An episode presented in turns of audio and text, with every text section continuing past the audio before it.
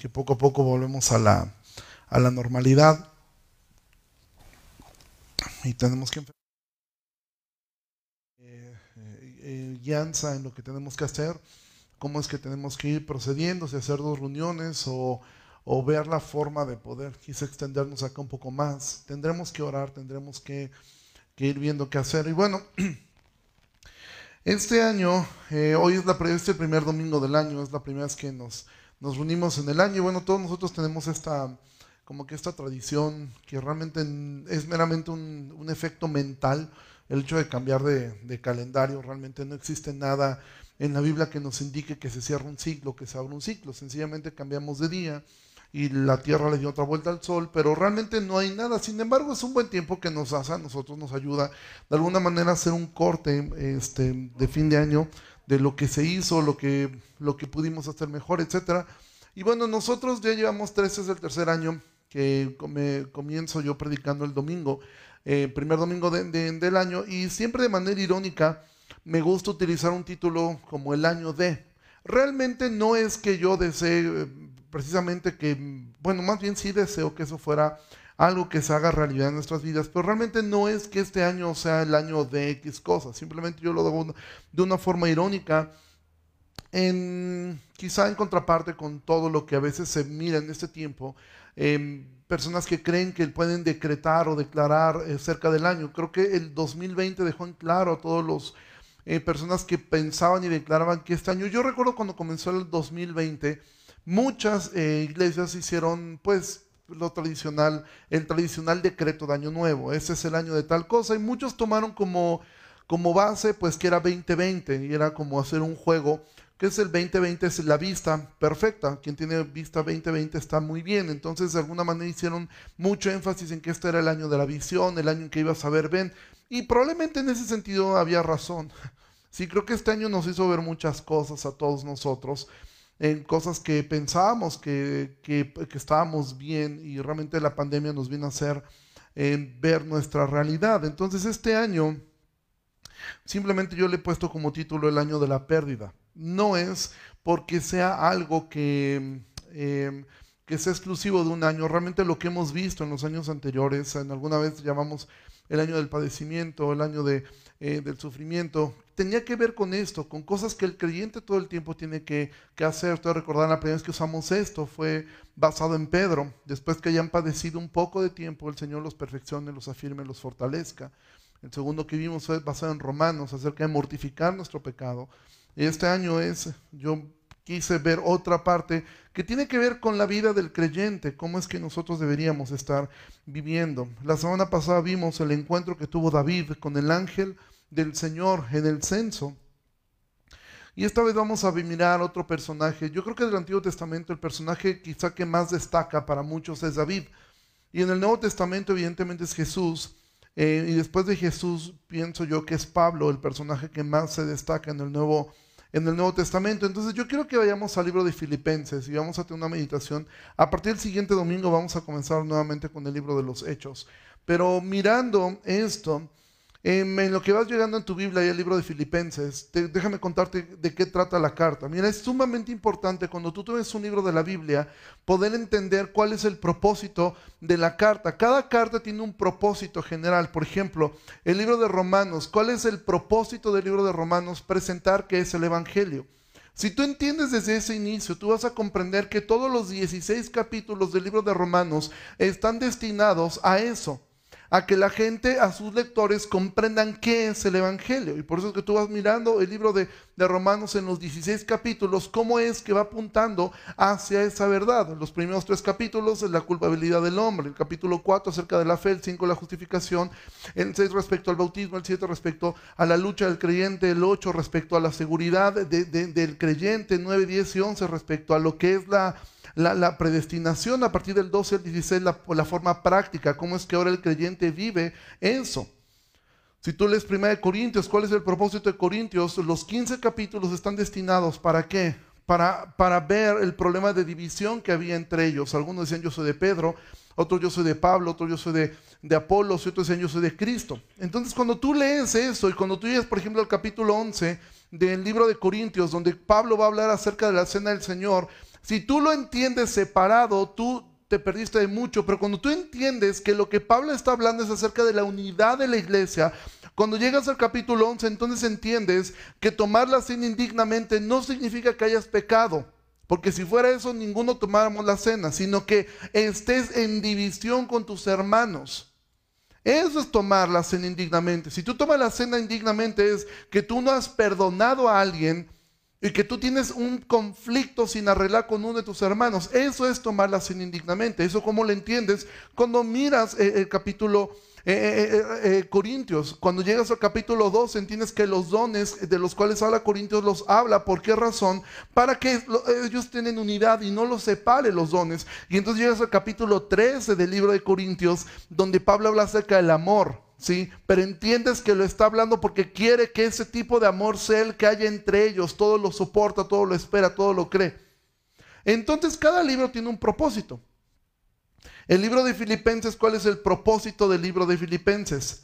Mostrar el gozo del creyente. La palabra gozo aparece muchas veces en el libro de Filipenses. Pablo constantemente dice, ahí constantemente le está diciendo, les digo en el Señor, gozaos, estén siempre gozosos. Es la carta del gozo, es la carta que nos lleva a entender que la vida es difícil, pero que tenemos que mirar y considerar a Cristo, el cual siendo, eh, eh, siendo en forma de Dios, no, aferró, no se aferró a ser igual a Dios, sino que se despojó a sí mismo. Nosotros lo cantamos constantemente. Y es cuando tú vas viendo el libro de Filipenses, es un libro realmente pequeño, ¿sí? Y cuando llegas al capítulo 3, Pablo va a hablar. Ahora, Pablo aquí ya tenemos un apóstol con 20 años de experiencia. Esta es de las últimas cartas que Pablo escribió. Tenemos aquí a un apóstol que puede decir, yo estoy gozoso, ¿por qué razón? Porque lo ha demostrado a lo largo de su vida. Y no está escribiendo esta carta desde algún hotel, lo está escribiendo desde una cárcel, desde una prisión romana. Desde ahí está escribiendo el libro de Filipenses. Y cuando llegamos al capítulo 3, Pablo va a hablar acerca de sí mismo en un inicio para mostrar una verdad. Y entonces Vamos al capítulo 3, al versículo 4. Dice Pablo, aunque yo tengo también de qué confiar en la carne. Si alguno piensa que tiene de qué confiar en la carne, yo más. Circuncidado al octavo día del linaje de Israel, de la tribu de Benjamín, hebreo de hebreos, en cuanto a la ley, fariseo, en cuanto a celo, perseguidor de la iglesia, en cuanto a la justicia que es en la ley, irreprensible. Mira, Pablo tenía un currículum impresionante, envidiable. Cualquier persona quisiera tener, a, hubiera querido tener a Pablo dentro de sus filas. ¿sí? Pablo dice, ok, ustedes creen que tienen en qué confiar en la carne. O sea, tú crees o yo creo que tienes algo de qué presumir o tú piensas que quizás has logrado mucho o yo he logrado mucho. No sé qué, qué concepto tengas de ti mismo respecto a tu forma de ser, a lo que has logrado. Pablo dice, ok, ustedes creen que tienen de qué confiar. Yo más. Yo tengo más. Porque realmente Pablo está hablando en términos carnales y realmente en este, en este punto difícilmente alguien de su época estaba al nivel que él llegó a estar. A veces leemos esto muy fácilmente. Dice, ahora yo tengo de qué confiar en la carne. ¿A qué se refiere confiar en la carne? Pablo va a estar hablando aquí de, de, un, de un asunto, de la salvación. Es decir, Pablo está diciendo, si tú crees que tú puedes confiar en que puedes llegar al cielo por tus obras, yo más. Porque yo fui circuncidado al octavo día. Eso es según la ley, es el día que se tenía que circuncidar un niño. Pero como todo, aquí también nosotros, nosotros lo vemos. Se supone que cuando tú registras a un niño lo tienes que hacer inmediatamente. Pero ¿cuántos de ustedes tienen o tenemos un acta de nacimiento este, fuera de tiempo? ¿Sí? Yo tuve algunos problemas para, para tramitar mi pasaporte debido a que mi acta de nacimiento, pues mi mamá dijo, ¿para qué? Se esperó casi dos años en registrarme. ¿Sí? Dijo, ¿para qué le va a necesitar? Y pues un día sí lo necesité, que no fuera extemporánea mi, mi acta de nacimiento. Y eso ocurre constantemente. Bueno, Pablo está diciendo, desde que nací, no solo yo, mis padres fueron disciplinados. Al octavo día, como marca la ley, te pregunto algo, sale el pago del predial. Y tú dices, ah, mañana.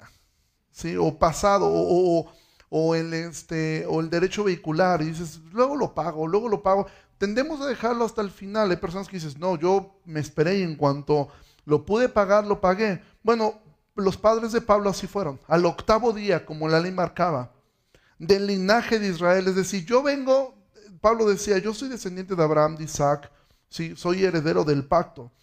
De la tribu de Benjamín. La tribu de Benjamín era una tribu muy distinguida. Fue la tribu que le dio... Em, pues el primer rey que tuvieron ellos, a Saúl, y eso le dio cierta distinción, aunque realmente el único personaje destacable de la tribu de Benjamín que conocemos es Pablo, pero era una tribu muy respetada, era una tribu muy, muy, muy, muy querida. ¿Por qué razón? Porque cuando, cuando Israel se divide en dos, em, Judá, que es donde está Jerusalén, solamente es Judá y se agrega Benjamín a ellos, y el resto de las tribus se van hacia otra parte. Entonces, ellos estuvieron siempre del lado correcto de la historia, ¿sí? Benjamín. Luego dice hebreo de hebreos. ¿Qué significa que dijera hebreo de hebreos? Bueno, muchos judíos que eh, después de la diáspora, cuando ellos se fueron, fueron llevados a muchas partes, algunos de ellos comenzaron a ser atraídos por la cultura griega. Entonces muchos judíos sentían cierta vergüenza de ser judíos y entonces trataban de actuar como si no lo fueran. Bueno, Pablo dice, aunque yo no, aunque él nació en Tarso, él no nació en, Israel, él dice, yo fui hebreo de hebreos, nunca me avergoncé de mis raíces. Dice, en cuanto a la ley, fariseo. Mira, para ser fariseo ya, ya he, comenzado, comentado un poco acerca de esto. Era una élite ser fariseo. Para ser fariseo no cualquier persona podía llegar. De hecho, un fariseo tenía que saber de memoria desde Génesis 1 hasta el último capítulo de Malaquías. Eso era el requisito y poco a poco se iban perfilando desde niños. Algunos a los ocho años les decían, tú no puedes ser fariseo, mejor dedícate a la empresa de tu padre. Pocas personas podían llegar. Aparte, Pablo fue enseñado por Gamaliel, que en esa época era un hombre muy respetado porque él a su vez era nieto de Geliel, ¿sí? que era el rabino que hasta la fecha uno de los rabinos más eh, queridos y admirados por los judíos ortodoxos. Dice, en cuanto a celo, perseguidor de la iglesia, es decir, aún dentro de los fariseos sobresalí, porque a diferencia de los demás fariseos yo sí perseguía a la iglesia. Dice, y en cuanto a la justicia que está en la ley, como yo lo entendían, yo era irreprensible. Es decir, él podía, tú recuerdas la historia del, joven rico cuando Jesús, eh, él le dice, guarda los mandamientos, él dice, los he guardado desde mi juventud. Y Jesús no le dice, no es cierto.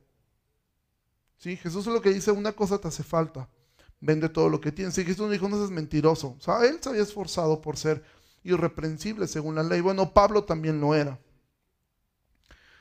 Viendo este currículum, pues la mayoría de nosotros decimos, pues yo no he logrado nada, nada de esto.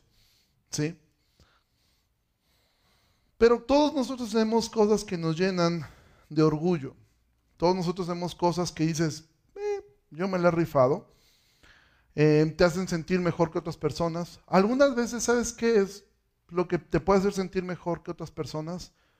Tu nivel de disciplina, tu moralismo, y eso de alguna forma a veces nos hace sentir mejor que otros. Y bueno, yo, yo sí soy muy disciplinado, yo sí soy muy moralmente correcto.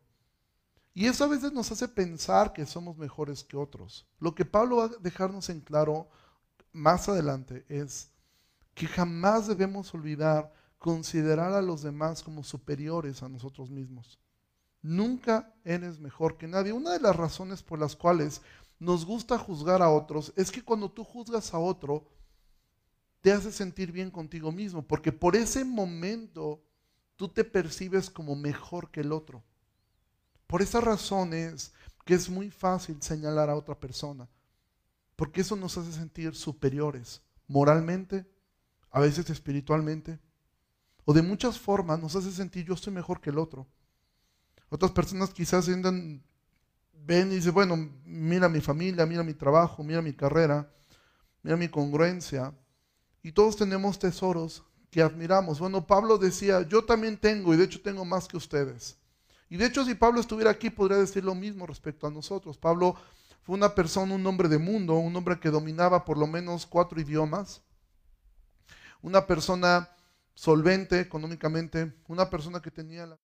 Pero cuantas cosas eran para mí ganancia, ganancia para qué? Para salvarme a mí mismo, las he estimado como pérdida por amor de Cristo.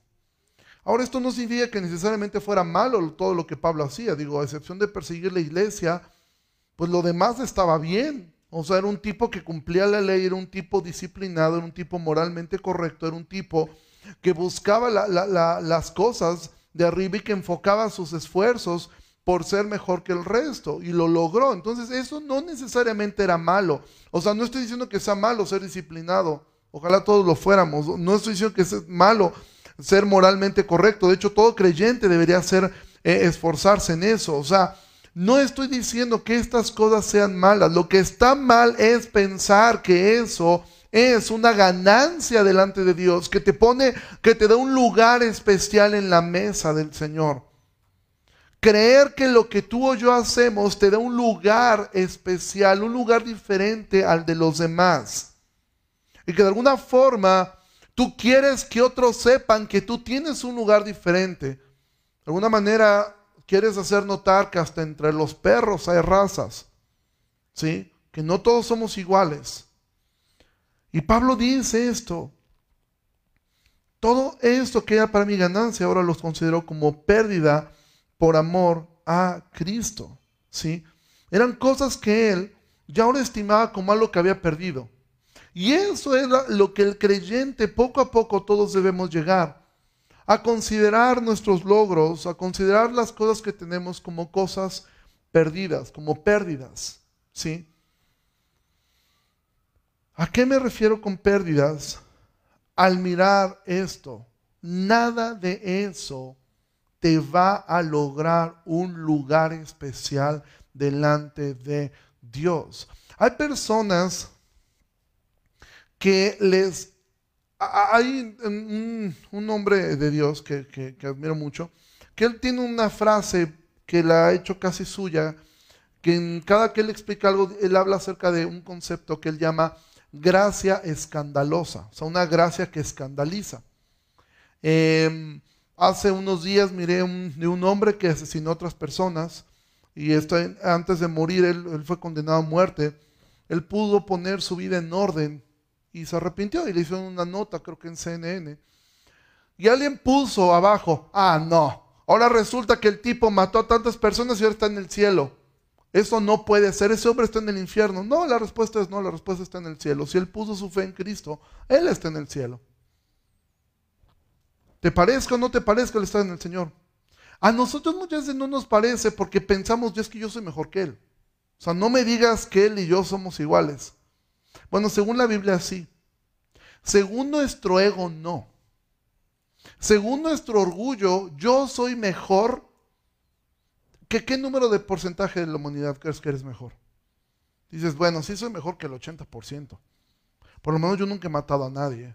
Yo nunca he hecho algo así. Bueno, delante de Dios somos exactamente lo mismo. Porque cuando tú y yo comparamos nuestra vida con la de otro, pues sí, generalmente vamos a salir más o menos librados, dependiendo con quién te compares. Pero resulta que Dios no nos compara con otros, Dios nos compara con Cristo. Y a la luz de Jesús, de su santidad, realmente Hitler y la Madre Teresa de Calcuta son exactamente lo mismo. Es tan grande la santidad de Dios, es tan grande que no hay diferencia alguna entre un asesino de niños y Pablo ninguna diferencia delante de Dios. Pero a nosotros nos cuesta tanto trabajo aceptar esto. Y pensamos, no es justo. ¿Por qué? Porque no apreciamos lo que es la santidad de Dios. Nosotros siempre tendemos a compararnos con otras personas. Porque dice, no, no puede ser tan fácil. Sí, sí puede ser tan fácil. Basta con que tú vayas delante del Señor te arrepientas y Él ya te ha perdonado. Lo demás es un fruto de arrepentimiento y sí, es algo que se debe hacer, pero el perdón ya fue otorgado. Y el ejemplo más alto que tenemos de eso es el ladrón en la cruz. Simplemente bastó unas horas en la cruz. Y créeme que estaba en la cruz no como un premio. Estar en la cruz no era un premio. Estaba ahí porque era un la, la crucifixión estaba hecha para los peores criminales. Y ahí estaba él. Pero Pablo aún eleva esto un poco más. Y es aquí donde realmente comienza el mensaje. Todo lo demás fue la introducción. Aquí es donde comienza el mensaje, en el versículo 8. Porque esto es donde Pablo aún eleva a un nivel más. Porque tal vez tú digas, bueno, sí, mi vida pasada, yo recuerdo mi vida antes de Cristo. Y sí es cierto, yo dejé quizá un trabajo, dejé ciertas amistades, dejé ciertas relaciones, porque yo sabía que eso no estaba bien y ya lo considero como pérdida. Pero Pablo ahora va a hablar del presente. Y Pablo dice, y ciertamente aún, tiempo presente, aún estimo todas las cosas como pérdida por la excelencia del conocimiento de Cristo Jesús, mi Señor, por amor del cual lo he perdido todo y lo tengo por basura para ganar a Cristo. Entonces Pablo ahora va a elevarlo un poco más. Porque que tú dejes como pérdida tu vida pasada, donde quizá eh, tenías adicciones al, alcohol o vivías transando, o vivías en adulterio, en fornicación, y perdí, bueno, realmente dices, bueno, tengo eso como pérdida, mi vida pasada era así.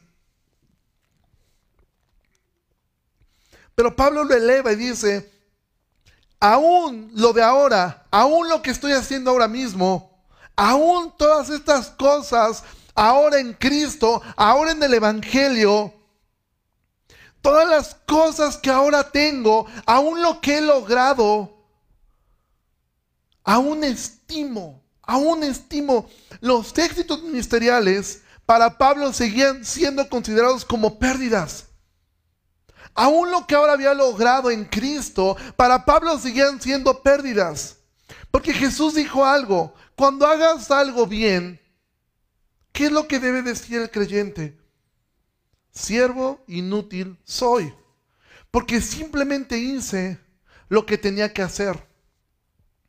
Es decir, el cristianismo lo que busca es despojar al hombre de toda autoconfianza de toda un poco de querer abrazar gloria para mí. Que eso es con lo que luchamos. Ese fue el problema de David. Si tú escuchaste el mensaje pasado, de verdad te animo a escucharlo. El problema de David de poder, de mirar todo lo que tenía diciendo, hombre, yo estoy pero en otro nivel ya. Y quiero que los demás lo sepan.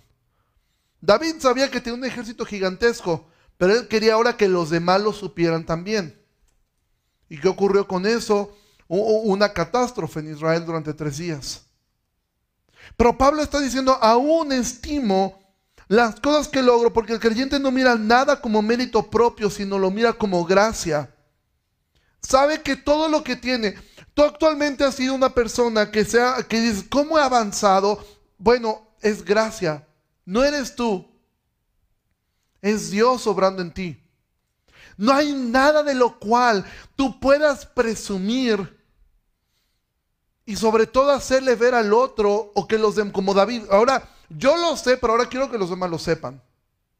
Quiero que los demás les quede claro este punto. Y Pablo dice, aún estimo y veo que todo lo que tengo es por gracia, todo lo que sabe que tiene y logra el creyente, lo sabe que es por los méritos de Cristo, no por ti mismo. Si tú dices, ahora en Cristo, mira mi familia, cómo le va bien, mira cómo me ha, avanzado económicamente, mira cómo me está yendo eh, eh, eh, en la escuela, mira cómo me está yendo. Bueno, eso es gracias a los méritos de Cristo. Y dices, pero ¿y mi autodisciplina? Esa te la dio Dios. Obviamente, Siempre será esa tensión entre la soberanía de Dios y la responsabilidad humana. Siempre existirá esa tensión. La realidad es que tú tienes que esforzarte con todas tus fuerzas por hacer las cosas bien. Debes esforzarte, debes eh, eh, eh, trabajar duro, debes hacerlo. Pero al final cuando lo hagas tienes que dar gracias a Dios porque fue la obra de Dios en ti. Y eso es lo que al creyente lo vuelve loco. A mucha gente lo vuelve loco y decir, pero ¿cómo? O sea, yo sé que se tiene que esforzar y al final tengo que darle la gloria a Dios, sí. Cuando haces las cosas mal es tu carne y cuando las hiciste bien es Dios. Y así funciona el cristianismo. Nunca hay gloria para nosotros. Y voy a dar un concepto que no quería hacerlo y sé que a muchos les va a sonar difícil. Y sé que algunos quizá que están viendo la transmisión, después que yo diga esto, se van a salir. Y quizá algunos de ustedes dirán, yo no vuelvo a regresar a este lugar. Y quizá no tengo el tiempo para explicarlo. Y es un concepto difícil, a mí me costó años, entonces ni siquiera espero que tú lo abraces en un instante. Pero esta es una verdad bíblica, aunque no, quizá no tengo más tiempo para explicarlo. Dios ama más su gloria que a ti y a mí. Dios ama por sobre todas las cosas su propia gloria. Y es por eso que ha hecho todo lo demás. Por amor de sí mismo, por amor de su nombre. Y es algo que constantemente tú miras en la Biblia. Por amor de mi nombre, no haré esto. Y he jurado por mí mismo. Dios ama su gloria. Y gracias a eso es que nos ama. Y es gracias a eso que nosotros estamos completamente seguros que nunca nos dejará de amar. Porque Dios ama tanto su gloria que nunca se va a contradecir. y que Él permanece fiel siempre. ¿Fiel a qué? ¿Fiel a ti? No, fiel a su propia gloria. Pero nosotros no entendemos esto y tenemos un poco de gloria para nosotros. Y esa es la lucha del creyente. Querer un poco de esa gloria. Querer un poco y aún nos cuesta estos... Y tú dices, pero ¿por qué entonces? Porque yo sé que algunos de ustedes están pensando esto. No, ¿A poco Dios es egocéntrico? No, Dios no es egocéntrico porque Dios no se compara con nadie. O sea, Dios no tiene un par con quien competir. El egocentrismo lo tenemos nosotros porque nosotros nos comparamos con otros que son similares a nosotros y eso es ridículo. Dios no porque Él no tiene un par, no hay alguien que se, que se le asemeje. Y Dios ama eh, eh, que Dios decretó todas las cosas fue por su gloria que Dios endureció el corazón de Faraón para mostrar su poder. Fue todo se mueve por ese concepto. Pero nosotros luchamos porque siempre queremos un poco de gloria para nosotros. Que de alguna manera puedan alabarme un poco, porque pero es que sí me estoy esforzando, porque la Biblia dice que me debo esforzar. Sí, esfuérzate, pero cuando lo hagas tenemos que decir, siervos inútiles somos, porque solamente hice lo que tenía que hacer y porque fue el Espíritu Santo el que puso el querer y el hacer por su propia voluntad. Es Él. No soy yo, no eres tú. Y por eso Pablo dice, aún estimo todas las cosas, aún esto, aún esto que he logrado, 20 años de ministerio, a mí no estoy diciendo que esté mal, ni estoy juzgando, ni estoy diciendo que esté mal, pero siempre me ha llamado la atención a nivel de todos los predicadores cuando celebran 25 años de ministerio, 50 años de ministerio, no estoy diciendo que esté mal, creo que es parte, entre nosotros los creyentes debemos, la Biblia también nos llama a reconocer a los que han hecho bien su trabajo, entonces no estoy diciendo que esté mal. Pero al final del día, toda la gloria, por eso es que las doctrinas de la gracia para nosotros son tan fundamentales, porque todo comienza con solo escritura y todo te lleva hacia la meta, solo a Dios la gloria. Y eso lo, lo pensamos tan fácil, pero esa es la meta del creyente, la gloria de Dios. Y Dios va a ser glorificado a medida que tú entiendas que nada eres, nada tienes y que estés dispuesto a perderlo todo.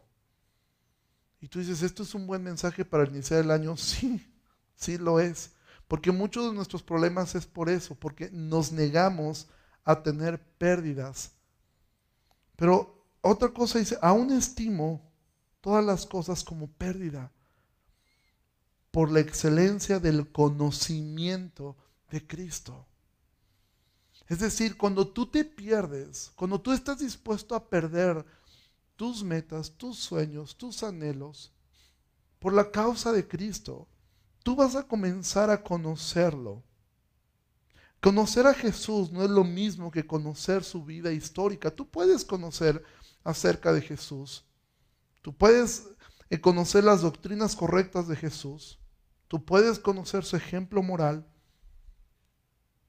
Pero no es lo mismo que conocerlo a Él. Tú puedes conocer, yo si veo pasar al gobernador, sí, lo conozco. O sea, yo puedo decir, Él es el gobernador. Lo mismo el presidente. Pero realmente no lo conozco. O sea, no sé cómo es Él. Podemos decir que conocemos a alguien porque conocemos lo que, lo que hace. O sea, tú conoces al panadero porque pues, te vende el pan, sabes que es panadero. Puedes conocer a alguien porque realmente conversas con él, ¿sí? Porque hablas con esa persona. Mira, conocer profundamente a alguien lleva años. Y los que están casados lo podrían decir. A veces pensamos, porque conociste a una persona, no sé, medio año, y dices, no, es que yo ya lo conozco, él no, no lo conoces, no la conoces. Realmente conocer a una persona lleva mucho tiempo, es un proceso que lleva tiempo. Conoces a alguien porque pasas tiempo con esa persona, pasas tiempo quizá con su familia, en su casa, ¿sí? Eso es realmente conocer a una persona.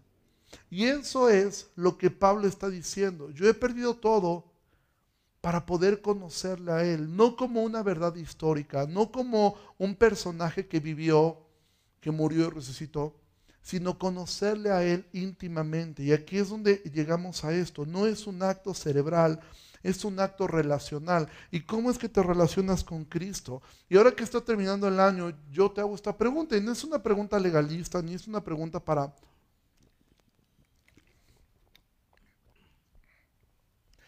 para hacer sentir bien a un grupo y mal al otro, pero creo que es una pregunta muy ad hoc cuando estamos hablando de conocer a Cristo y la pregunta es esta.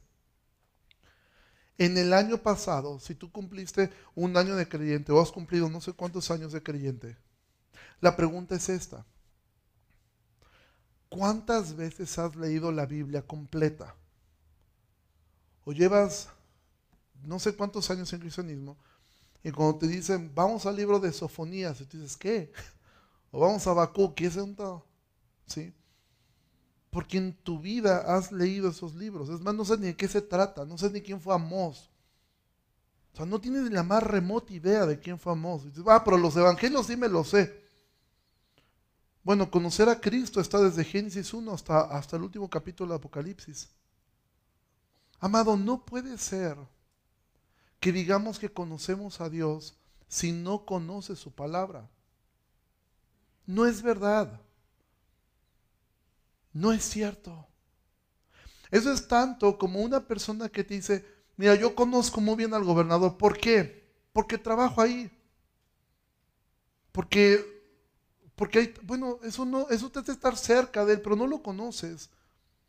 Realmente quien lo conoce es su familia, los que están ahí, los que, los que eh, lo han visto despertar, los que lo han visto dormir, los que conocen sus hábitos. Podemos llegar a tener un conocimiento Ahora, tú imagina esto, y, poniendo la ilustración del gobernador, imagina esto, imagina que tú trabajaras en Palacio de Gobierno. Obviamente, después de seis años, sí habría ciertas cosas que llegarías a conocer de tanto que lo has escuchado a otros que lo conocen más cerca. Oye, ¿sabes qué? Hoy llegó de malas porque mira, pasó. Vas conociendo, vas viendo que le gusta el café tal, vas conociendo, pero lo estás conociendo por otras personas. Y eso te puede ocurrir dentro de la iglesia. Digo, después de tantas veces y tantas veces escuchar, escuchar los mensajes, vas entendiendo y vas asimilando ciertas cosas, pero realmente no conoces a Jesús. Ahora lo vas conociendo por otras experiencias. Entonces no estoy hablando de leer la Biblia como un acto legalista. Simplemente lo estoy hablando como una realidad, amado.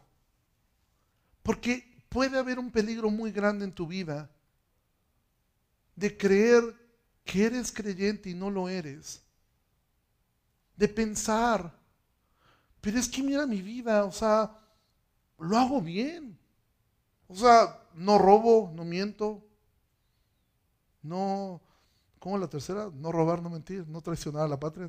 Son los tres pilares. Este, dices, yo no lo hago, de verdad que no. Soy un buen trabajador, soy un buen padre, soy una buena madre, soy un buen hijo, soy un buen estudiante, asisto a la iglesia, sirvo en la iglesia, predico en la iglesia, ofrendo en la iglesia. Y, lo hago bien, o sea, errores sí tengo, pero lo hago bien. Y ese puede ser tu mayor peligro. Y eso es a lo que Pablo se refiere. Aún estimo estas cosas como pérdida por conocerlo a Él. Si estás perdiendo, pero no estás conociendo a Jesús, estás perdiendo el tiempo. Y la única forma de conocer a Jesús es que tú tengas intimidad con Él. Y la intimidad se da en tu casa, abriendo tu Biblia meditando en su palabra y orando. Está bien si tú oras 10 minutos, eso es bueno. Pero si han pasado 5 años y sigues orando 10 minutos, hay algo que debe mejorar. Hay algo. Porque esto es tanto como que tú dices, bueno, yo voy a atender a mi esposa. Yo le hablo 10 minutos al día. Con 10 minutos ya alarme. Amado, ¿cómo puedes decir que conoces a Dios si han pasado años y tú ni siquiera has leído la Biblia? Si nunca hay en ti un, deseo de, crecer una vida piadosa, y mira, eso se refleja en tantas cosas.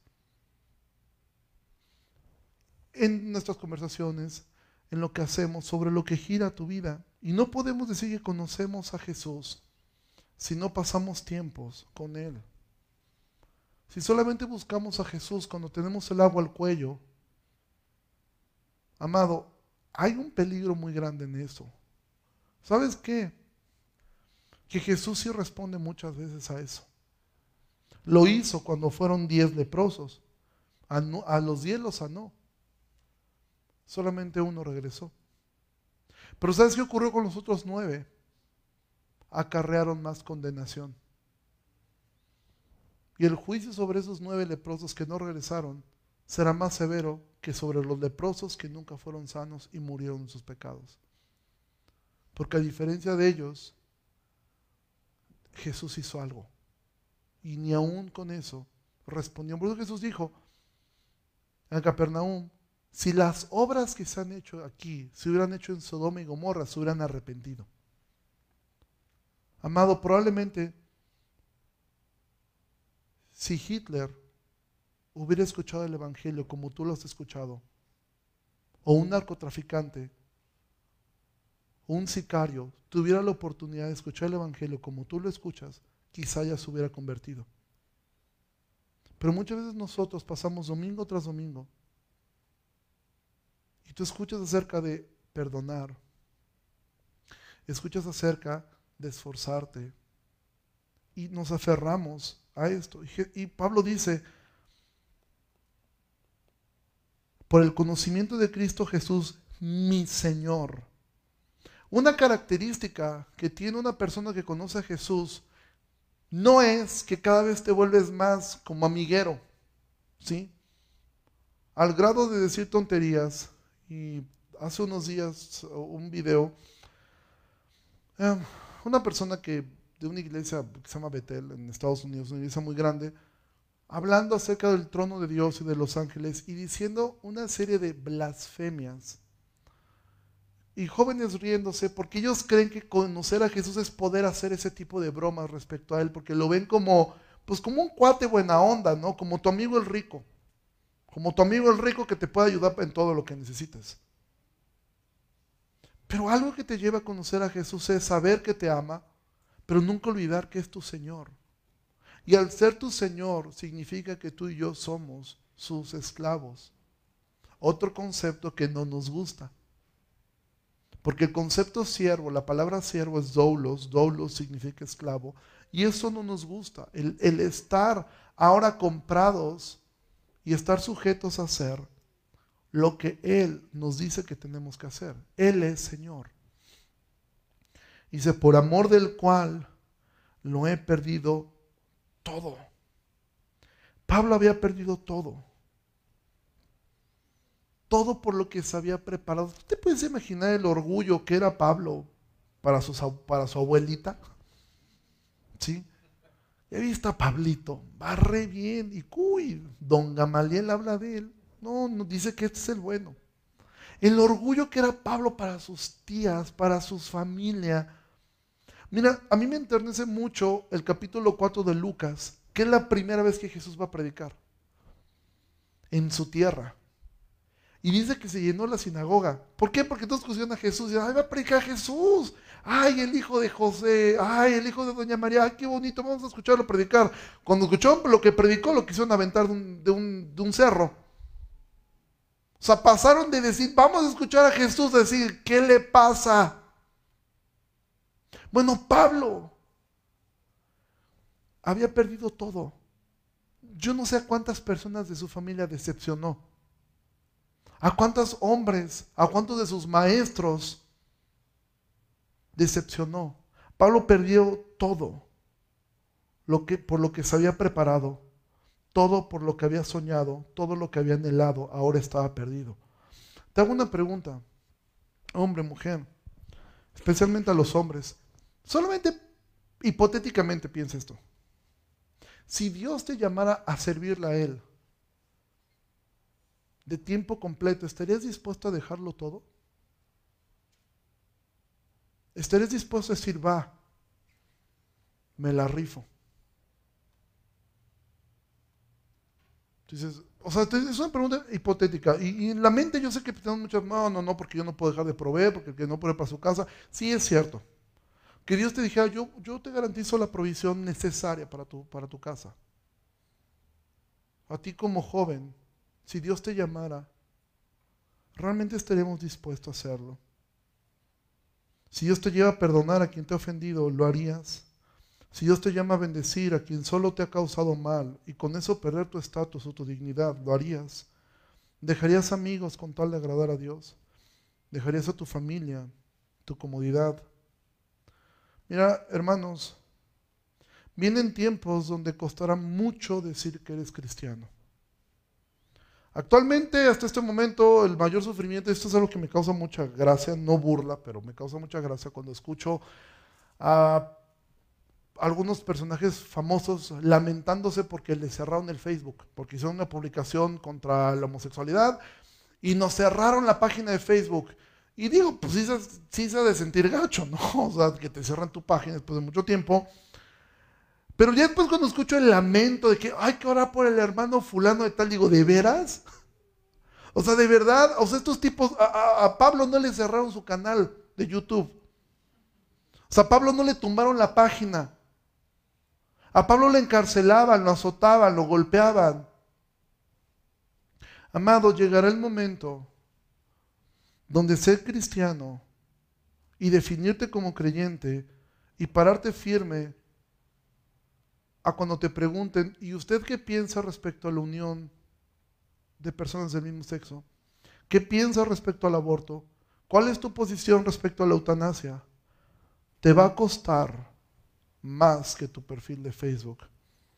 Te puede costar tu empleo. Quizá te puede costar una promoción en el trabajo. Si eres estudiante, quizá te va a costar una beca. Pero eso es el cristianismo. Y eso va a llegar y ya está llegando. En Alemania, y esto es reciente, en Alemania hace unos meses encarcelaron a un pastor porque en su predicación él dijo que la homosexualidad era un pecado. Y eso fue tachado como discurso de odio. Él le dijeron que tenía que retractarse el siguiente domingo. Él no lo hizo. Y aunque no lo hizo con odio, simplemente dijo lo que la Biblia dice. Y él fue encarcelado por unos meses, con la advertencia de que si él continuaba con el discurso de odio, la pena iba a seguir creciendo. Eso está pasando en el primer mundo. Ya no son historias que escuchas que ocurrió en China o en Corea del Norte o en Irán. Ya sucede en países primermundistas. Poco a poco esto va a seguir creciendo. Y si tú y yo no estamos dispuestos a perderlo todo por Cristo, amado, al final simplemente podremos ver lo que creemos, porque es muy fácil, muy cómodo creer en Cristo. Y lo digo, y aquí estamos todos, en un salón de hotel alfombrado con aire acondicionado como lo necesitemos, o estar desde casa, disfrutando de internet, viéndolo desde casa una transmisión. Pero llegará un momento, quizá tus hijos sean los que más van a sufrir esto. Porque va a pasar, va a ocurrir. Y si tú como padre no enseñas a tus hijos a que esto les va a costar, a que si se burlan de ellos, tienen que abrazar parte del sufrimiento de ser creyente y de no avergonzarse.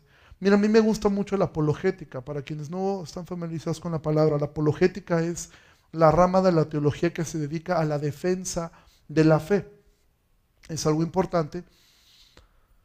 Pero muchas veces yo he conocido muchos jóvenes que se meten tanto en la apologética, no tanto para querer evangelizar, sino para que quede claro que no son tontos. Para que quede claro que la fe que tenemos es una fe razonable. Y eso está bien. Pero con todo y eso, la gente va a decir, pues no me importa. Y de verdad, aquí en la iglesia ya hemos tenido casos de maestros que no han podido tener ciertas promociones en su trabajo por dejar claras sus posturas. Y si tú trabajas en alguna esfera de la educación o del gobierno, te va a costar, te va a costar. Pero un Pablo dice esto, y esto es lo impactante, como Pablo ve elevando, dice, por amor del cual lo he perdido todo y lo tengo por basura. Mira, la palabra basura en griego es una palabra muy, muy fuerte, porque la palabra basura en griego significa estiércol, pero más, más tiene que ver con las heces humanas. ¿Sí? O sea, Pablo elevó esta palabra a decir, lo considero eso. O sea, no es algo como que Pablo decía, lo perdí todo, pero ¿cómo extraño esos tiempos bonitos cuando iba yo camino a Damasco en mi caballo? ¿Sí? Con mis cartas de, para matar. No, no era algo como que él extrañara. Hay gente que cuenta su testimonio y parece que lo está extrañando. Parece que extraña lo que hacía. Decir, pues sí, pues lo dejé porque pues no me queda de otra. O sea, quiero ir al cielo. Pero si por mí fuera, yo seguiría exactamente igual. Seguiría con las mismas prácticas del antaño. Pablo dice, lo tengo por basura. Ahora, ¿tú cómo te, te, hago una pregunta? Y perdón por, por, el ejemplo, pero bueno, es la palabra que Pablo ocupa. ¿Sí? ¿Tú alguna vez has extrañado después de ir al baño, decir, híjole, estaba una hamburguesita que estaba buenísima, ya se fue. No, yo sé que es un ejemplo feo, horrible, pero Pablo, Pablo compara la pérdida con eso. Nadie extraña la basura, a menos que te hayas equivocado tirando algo, que, que, que alguien te tiró. Ah, recientemente mi mamá me tiró unas cosas que pensó que eran basura y no eran basura y se siente feo, pero lo demás no le extrañas, era basura, es algo de lo cual ya no piensas, no estás pensando en la caja de cereal que tiraste, no, no lo piensas, es basura. Y Pablo dice, ahora todo esto lo tengo por basura. No es como que Pablo dejó algo bueno para tener algo mejor, que muchas veces es lo que nosotros predicamos. Mira, tu vida es buena, pero con Cristo va a ser mejor. No, tu vida es mala, es mala, es terrible, tiene un fin horrible. No estamos cambiando algo bueno por algo mejor. Estamos cambiando algo perdido, algo destruido, por más linda que se vea la vida. No estamos cambiando algo bueno por algo mejor. Estamos cambiando algo perdido, algo que es estiércol, por algo que es eterno. Jesús no vino a ser lo mejor de tu vida. Jesús no vino a ser lo mejor que ahora tienes en tu vida. Vino a ser lo único que tenemos en la vida. No vino a complementarte. Y Pablo dice, lo tengo por basura. No lo extraño. No era bueno. No es que él hiciera cosas malas, es que sabía que su confianza estaba allí. Pero termina Pablo diciendo esto. Y esto es lo que nos da esperanza. Pablo no perdió todo para quedarse en cero. Spurgeon me gusta mucho cómo en este pasaje él medita dice, es como si Pablo, como un buen economista, después de 20 años hizo un corte de caja y miró sus pérdidas y sus ganancias después de 20 años. Y el resultado fue favorable. Porque dijo, lo he perdido todo, lo tengo por basura para ganar a Cristo. Y esto es lo más hermoso, hermanos. No estamos haciendo algo como quien pierde todo para nada. Es para ganar algo más hermoso, más sublime, más alto, más perfecto y de un valor incalculable. Y no es que la salvación te la ganas con obras. Porque lo que tenías era basura, lo que teníamos era basura. O sea, intenta comprar algo en el supermercado llevando tu basura. Si traigo mi basura, ¿qué me da por esto? Nada. Un bote de basura es lo que te podrían ofrecer. No lo ganamos con obras. Es que al perdernos en Él, somos hallados en Él. Cuando tú estás dispuesto a perderlo todo, esto no significa ahora que salgamos y vendamos todo lo que tengamos y vamos a vivir a, a un lugar todos juntos. No. Simplemente estar dispuesto a cuando el Señor te llame y el Señor lo ponga. Cuando el momento llegue, tu momento Esther, si tú recordarás cuando hablamos, para esta hora has llegado, todos vamos a tener un momento Esther, una hora Esther. Ahora hazlo y está bien, haz tu trabajo, pero el día que llegue el momento en que tengas que elegir entre Cristo o tu trabajo, Cristo tu escuela, Cristo o tu profesión, Cristo tu dinero, Cristo tus amigos o lo que sea, tú tendrás que pararte firme y decir, he decidido seguir a Cristo y no vuelvo atrás.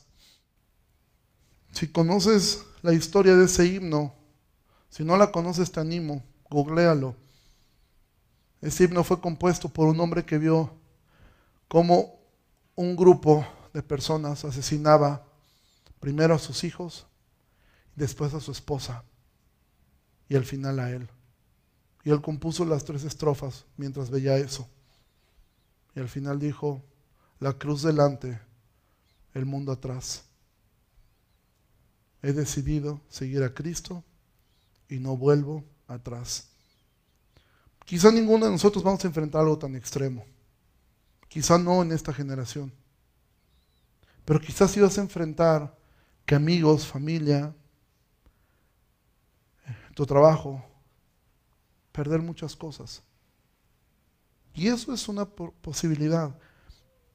No lo provoques, no lo busques, no, no vayas a provocar eh, en los momentos, no.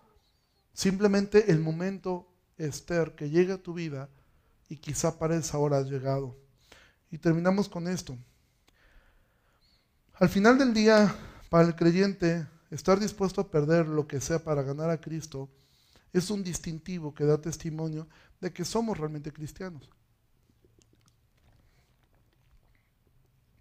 Ese es el distintivo. Esto es lo que distingue al creyente, que el creyente está dispuesto a perderlo todo. No es que lo pierde todo.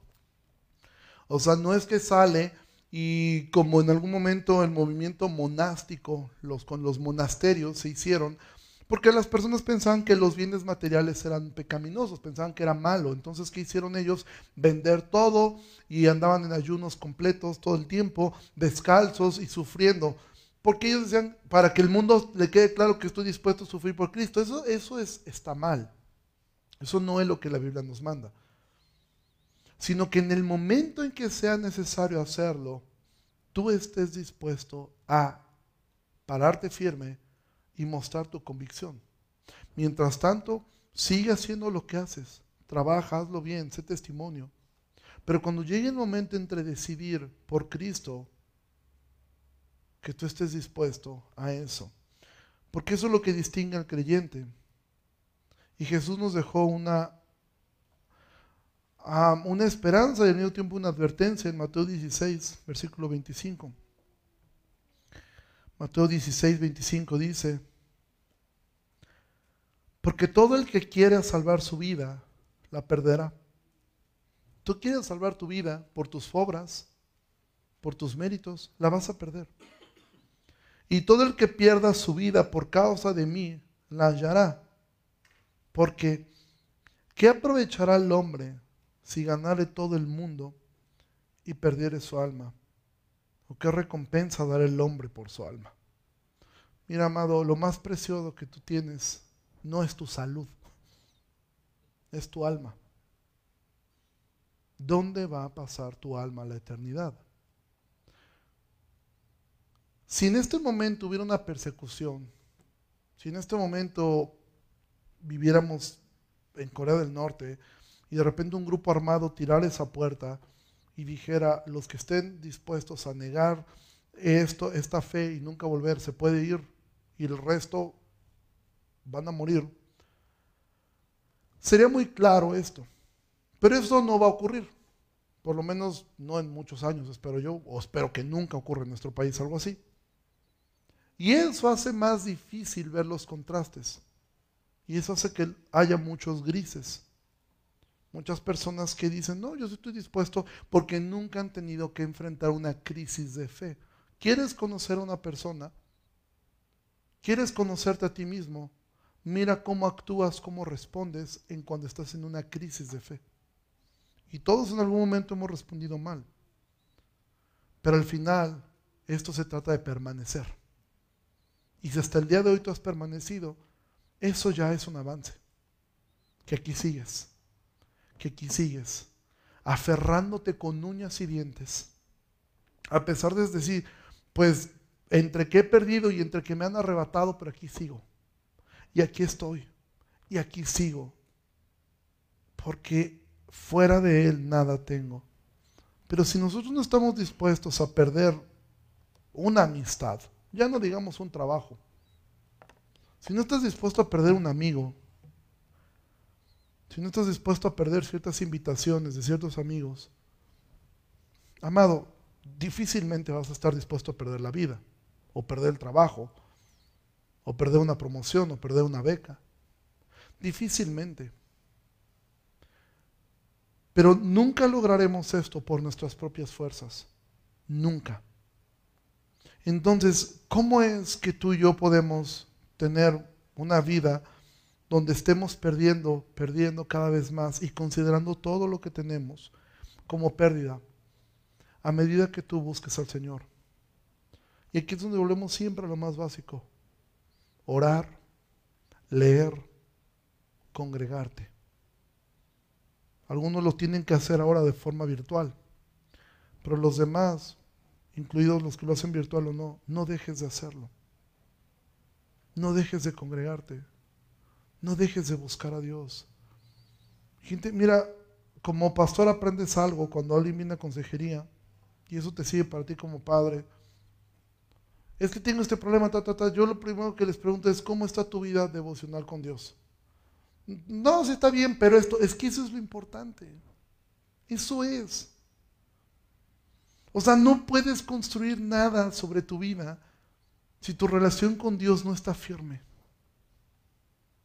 Y no minimices tu relación con Dios. A decir, pues ya yo leo un capítulo diario y hago esto, casi casi me echo mi Padre Nuestro en la mañana y ya, a darle, ¿no? Y oro por los alimentos.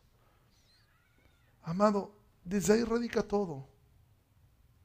Y siempre Dios te va a llevar a esto Conoce a Cristo. Conócelo a Él.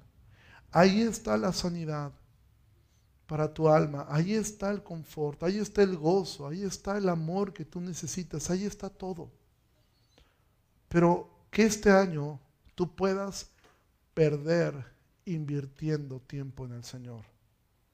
Invierte tiempo, disciplínate en leer la escritura, Disciplínate en estudiar la escritura, disciplínate en orar, disciplínate en asistir. Si eres miembro de la iglesia, busca en qué servir en la iglesia. Busca cómo puedes servir a tus hermanos. Si no eres miembro, también busca cómo hacerlo. ¿Qué puedo hacer para el Señor? ¿Qué puedo hacer para que mi vida se vaya centrando más en una vida piadosa, Amado, que este año el Señor nos ayude a que es un año de pérdidas, que no nosotros las provoquemos, porque es cierto, muchas cosas hemos perdido por nuestros propios errores, pero otras más las perdemos porque Dios las pide, porque Dios las exige.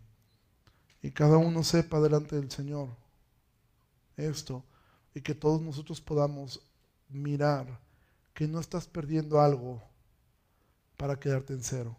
Estás haciendo un intercambio de basura. Imagina esto, y con esta ilustración termino.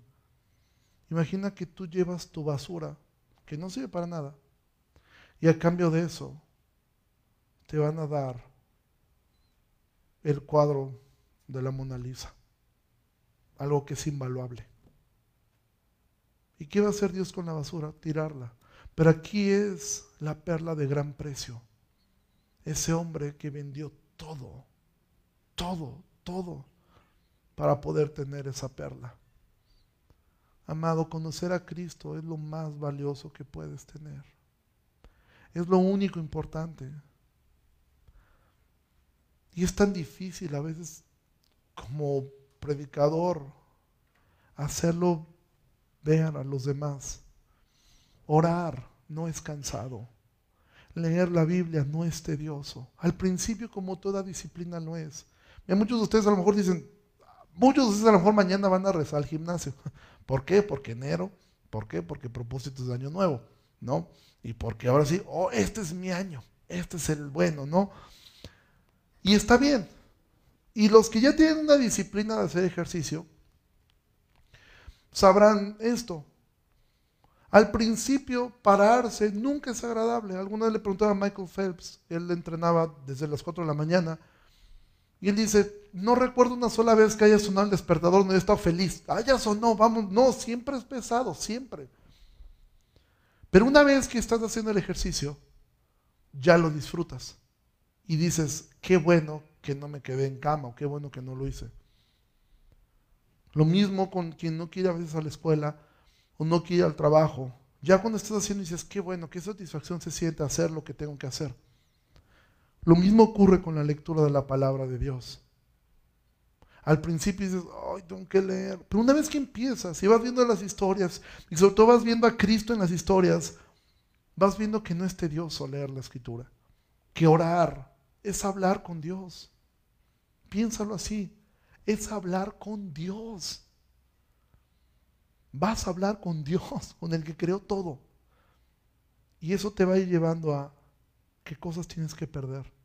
A veces tienes que perder el orgullo, a veces siempre lo tenemos que perder.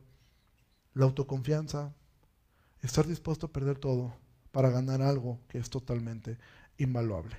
Ponte de pie, vamos a terminar.